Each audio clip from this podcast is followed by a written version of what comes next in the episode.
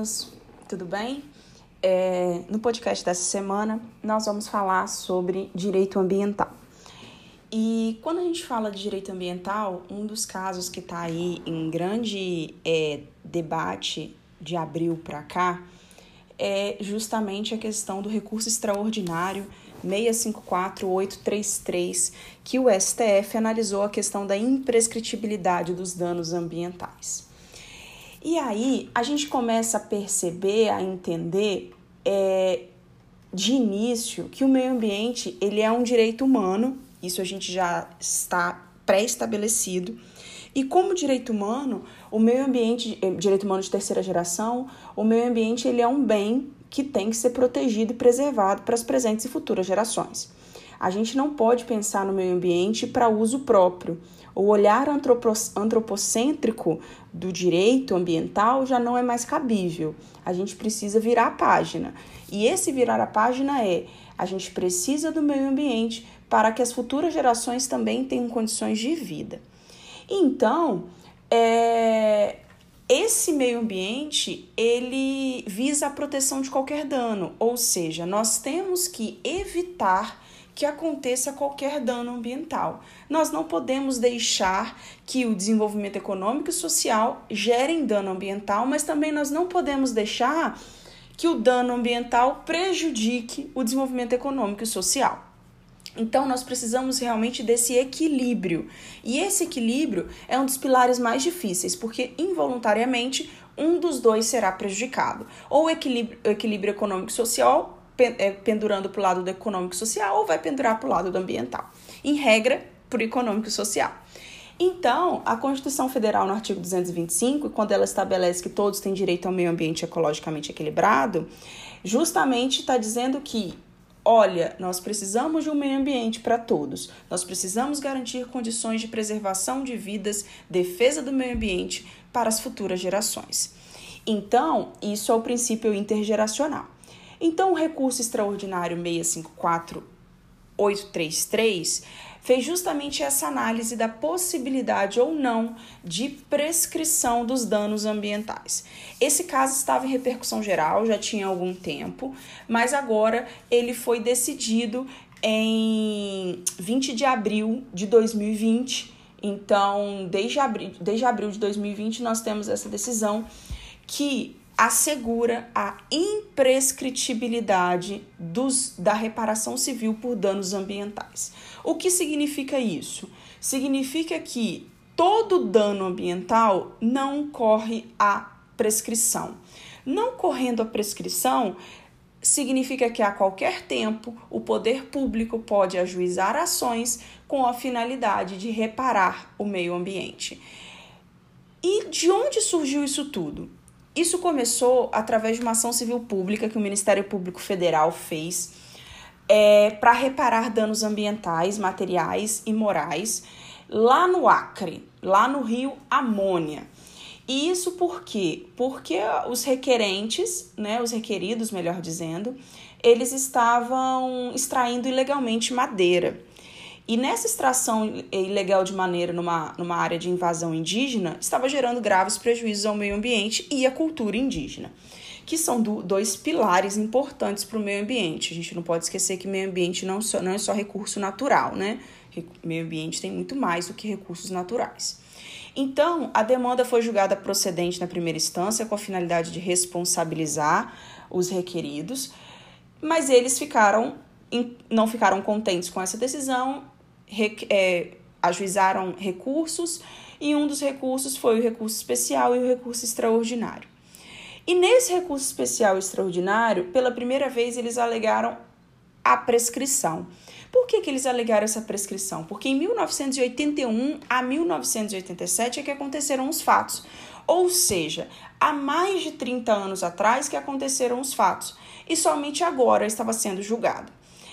De acordo com a época dos fatos, o que prevalecia era o Código Civil de 16. O Código Civil de 16 tinha lá seus lapsos temporais prescricionais. Só que mesmo assim, todos eles estavam prescritos, se você for analisar pelo critério temporal de mil, é, 1981 a 1987. Então, em razão desse lapso temporal prescrito, foi um dos fundamentos aí para verificar tá prescrito ou não. Porque se tivesse prescrito, esse, essas pessoas que é, extraíram ilegalmente madeira numa reserva indígena estariam livres, né? Sem, sem precisar reparar o dano à natureza, sem precisar reparar o dano à coletividade. Mas, se eles é, fossem decretada a imprescritibilidade, eles são obrigados a reparar esse dano. Conforme eu disse, ele foi julgado em abril de 2020, afirmando a imprescritibilidade. Mas antes da gente fazer essa análise propriamente do, do recurso extraordinário, é preciso que a gente conceitue alguns pontos. E o primeiro ponto que a gente precisa conceituar é o que é dano ambiental. Para começar, dano é sempre a lesão a um bem jurídico determinável, patrimonial, material e imaterial, ou extrapatrimonial, ou até mesmo indeterminável, que são aqueles bens sofridos pela coletividade. Não sei se já leram ou se já tiveram oportunidade de ler o CDC. Ele afirma que direitos coletivos, e aí ele divide difuso, coletivo, lato senso é dividido em difuso e coletivo estrito senso, é, individual homogêneo, ele tem a ideia de, de pegar, de abarcar o número indeterminável de pessoas. Então, quando a gente fala de um dano ambiental, de um dano difuso, de natureza difusa, nós estamos falando de uma lesão meta-individual a um direito de uma coletividade incalculável de pessoas. Nós estamos falando de um dano que pode ser material ou imaterial, mas que eles vão afetar um número indeterminável de pessoas. E isso por quê? Porque esse dano ele vai afetar o meio ambiente e afetando o meio ambiente, esse meio ambiente é indispensável à sobrevivência das pessoas. Como a natureza ele é um bem comum do povo, a gente não pode ficar sem. Não ficando sem, como que a gente vai sobreviver a um, a uma, a um meio ambiente que está sendo degradado, que está, está sendo deteriorado? Essa é a ponderação que nós temos que fazer. Então, primeiro ponto é dano ambiental é aquele dano de natureza difusa, aquele dano de natureza indeterminável de pessoas, aquele dano que afeta uma coletividade de pessoas, lembrando que a coletividade lato é aquela coletividade de pessoas por desrespeito às leis naturais, por desrespeito à preservação e à proteção ambiental. Preservação e proteção ambiental requisito essencial para todos. Não só o poder público é obrigado a preservar, mas também nós, sociedade, certo? Então, é ultrapassado o conceito de dano ambiental, a gente passa a um outro pilar. Qual seria o outro pilar? O outro pilar é a responsabilidade civil. A responsabilidade civil ambiental, lembrando que eu estou puxando para o viés ambiental, ela é uma responsabilidade civil objetiva. E por que, que ela é uma responsabilidade civil objetiva? Porque, conforme a teoria da responsabilidade civil, a regra geral é sempre subjetiva, desde que a lei específica não afete o meio ambiente. Não, não, a lei específica não estabeleça regra diferente. Que regra diferente? O meio ambiente estabelece lá na Política Nacional do Meio Ambiente, artigo 10, parágrafo 1, estabelece que é objetivo, ou seja, independe de culpa. Se independe de culpa, nós não temos que analisar nada, basta dano e nexo de causalidade, ou seja, entre o dano e o efeito danoso, entre as relações de dano com o, a, a, o prejuízo ambiental sofrido. E a consequência das, dessa reparação civil, em regra, para o direito ambiental não é a pecúnia. As pessoas às vezes pensam assim: ah, mas vamos tentar restabelecer a, o meio ambiente, vamos tentar fazer. Como que nós vamos conseguir reparar? Vamos pagar então? Não. O objetivo do meio ambiente, da responsabilidade civil ambiental, não é pagar. O objetivo é restabelecer o status quo ante, ou seja, restabelecer o bem natura, restabelecer o bem natural. Ocorre que muitas vezes o prejuízo ambiental, o dano ambiental é tão grande que nós não conseguimos reparar o status quo ante. E aí sim, na impossibilidade de reparar o dano ambiental no status quo ante, é que a gente faz a indenização em pecúnia. Então, o primeiro elemento que nós precisamos pensar é: nós precisamos restabelecer o status quo ante.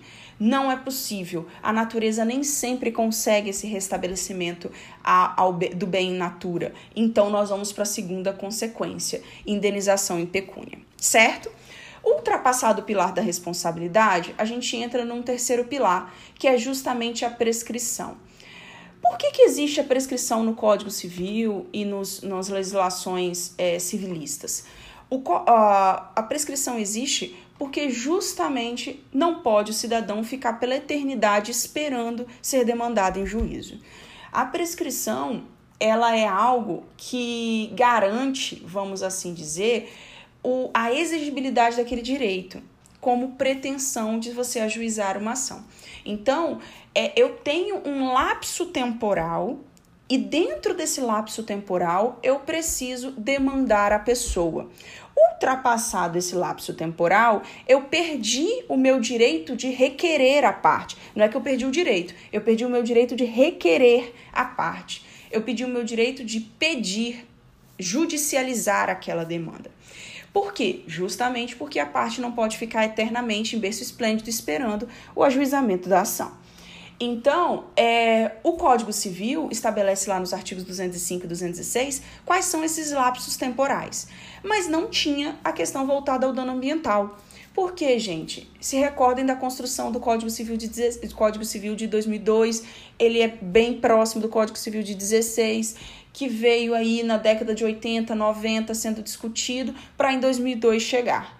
É, nessa mesma época estava se desenvolvendo o tema do direito ambiental. O direito ambiental começou a surgir na década de 70 em conferências internacionais. Ou seja, é um tempo muito próximo em que eles não tiveram contato. Não era essa falta de contato entre o direito civil e o direito ambiental, é, eles acabaram não conversando. E não havendo essa conversa, a gente não tem a questão da prescrição. E não tínhamos até 2020, gente. Não é que nós não tínhamos, é, vamos ter a partir do, de, de uma lei de 2010, de uma lei de 2005 ou do código. Não, nós não tínhamos. Até o momento, aplicava-se a teoria da prescrição do Código Civil em razão de não ter nenhum posicionamento sobre a imprescritibilidade. Então, após a prescrição, vamos propriamente dito ao nosso julgado. O julgado, conforme eu já contei o casinho dele para vocês, ele a gente se pergunta: será que essa decisão então do STF foi uma decisão adequada? Primeiro ponto, sim e não. Como assim, professora? Sim e não. A primeira coisa que a gente tem que pensar é sim, foi muito adequada. Por que foi muito adequada? Porque nós precisamos garantir o meio ambiente ecologicamente equilibrado para as presentes e futuras gerações. Se nós precisamos garantir um meio ambiente ecologicamente equilibrado para as presentes e futuras gerações, nós precisamos que não haja decurso de tempo para você ajuizar essa demanda. Pensa aqui comigo, um dano ambiental que aconteceu hoje, não necessariamente eu vou ter conhecimento dele amanhã. Eu posso ter conhecimento dele daqui a 5, 6, 7, 8, 9, 10, 15 anos não necessariamente o conhecimento desse dano ou a, a demanda judicial tramita em tempo curto ou o prejuízo ambiental ele consegue ser visto num primeiro momento. Às vezes demanda tempo. E isso é um grande prejuízo se nós pensarmos em prescrição. Então, nesse ponto, a decisão foi muito bem julgada, porque quando você diz que é imprescritível, qualquer dano ambiental que aconteça dentro do direito brasileiro vai ser possível a ação reparatória em regra. Em regra, temos exceções, temos outras possibilidades. Em regra, ações civis públicas ajuizadas pelos, pelos é, competentes, né, de acordo com a lei essas ações civis públicas ajuizadas buscam a tutela ambiental. Buscando a tutela ambiental, eles vão conseguir abarcar o maior número de soluções possíveis. E qual é a solução? Restabelecer o status quo ante. Restabelecer o status quo ante do dano do, da natureza. Então, a gente precisa ver essa, essa imprescritibilidade da reparação civil, num primeiro momento, foi excelente. Mas, professora, por que, que você falou que em um segundo momento não foi? O problema foi um argumento, que foi um argumento meio que basilar para a tomada dessa decisão, conforme está escrito no, no voto dos ministros, é justamente a questão de fundamentar que o dano ambiental ele é um direito indisponível. E por ser indisponível, ele é imprescritível. Não é. Nem todo dano ambiental é. Nem todo. Minto nem todo direito indisponível é imprescritível. Nós temos direitos indisponíveis que são prescritíveis. Pensa aqui comigo, por exemplo, uma tutela de alimentos. A tutela de alimentos é direito indisponível, mas ele prescreve. Então, é, nós não podemos dizer que a tutela é indisponível é sempre imprescritível. Mas então, como que nós poderíamos entender essa fala aí dos ministros? É, nós podemos entender o seguinte: que a natureza precisa ser protegida. E quando a gente fala de proteção da natureza, nós temos que pensar que o dano ambiental tem que ser reparado independente de qualquer situação. Para garantia de segurança jurídica, para benefício, benefício do dano ambiental que foi sofrido, para, para que o poder público ajuize a ação. Então, nós temos que pensar que esse dano ambiental indisponível, ele tinha que ser um dano coletivo será indisponível. E ele sendo indisponível, nós vamos aplicar a teoria da é, imprescritibilidade. Então, nós precisamos prevalecer os princípios da proteção, preservação, reparação do meio ambiente, mas nós também precisamos pensar que esse é esse fundamento do equilíbrio ecológico ele precisa ser pensado é, de forma mais ampla. Nós não podemos pensar que o meio ambiente, ele é, que o direito individual pode ser superior ao direito ao meio ambiente, porque o direito ao meio ambiente é um direito da coletividade. Então nós precisamos superar a ideia de que direitos individuais vão ser superiores a direitos coletivos. Não, pelo contrário, os direitos coletivos devem ser sempre superiores. Justamente para a questão da, é, da, da análise de abarcar muito mais pessoas o direito coletivo do que um direito individual que protegerá uma única pessoa. Então, a conclusão que eu chego é os direitos coletivos, eles são, eles visam a manutenção da sadia qualidade de vida para as presentes e futuras gerações, e eles têm que ser amparados pelo manto da imprescritibilidade. Uma vez que quando a gente tem esse, esse manto da imprescritibilidade, a gente põe o dever de zelo ao bem natural e aos bens imateriais, com a finalidade de precaver e prevenir, lembra lá os princípios prevenção e precaução, de evitar e evitar qualquer dano ambiental. Então, a teoria utilizada pelo STF foi a imprescritibilidade do dano ambiental em razão do dano coletivo, em razão de ser um dano externo, ser um dano de grande proporção, portanto, patrimônio comum da humanidade, portanto, merece proteção integral. É, foi um prazer estar aqui de novo com vocês. Espero que vocês tenham gostado do tema. Fiquem com Deus e fiquem em casa quem puder.